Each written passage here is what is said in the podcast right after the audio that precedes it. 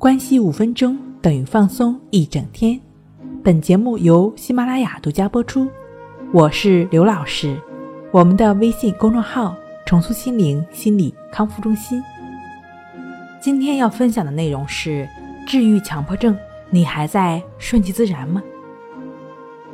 顺其自然中的“自然”这两个字的含义，怎么理解才是正确的呢？其实很简单。不去在意那些有自然规律的情绪或杂念。举一个例子，就是说，如果我们想把平静的湖面比作我们的思想，而向湖中投石所引起的涟漪比作成影响我们的不良情绪和杂念，那么，你说我们怎么样才能制止这个涟漪的不断产生呢？是继续向湖中投石头，还是根本不用去管它？它就会自然的停止呢？答案当然是不再去投食，根本不用去管它，这就是顺其自然。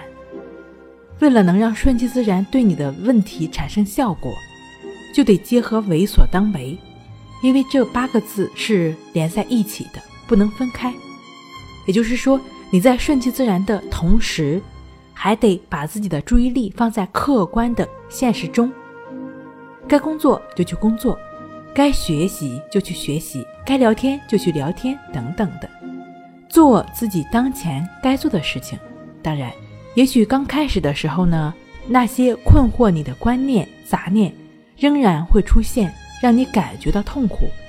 但你只要相信他们迟早会消失的，不去管他们，并努力的去做现实生活中该做的事情，那么杂念情绪就会在你认真做事的过程中。不知不觉的消失了。好了，今天跟您分享到这儿，那我们下期再见。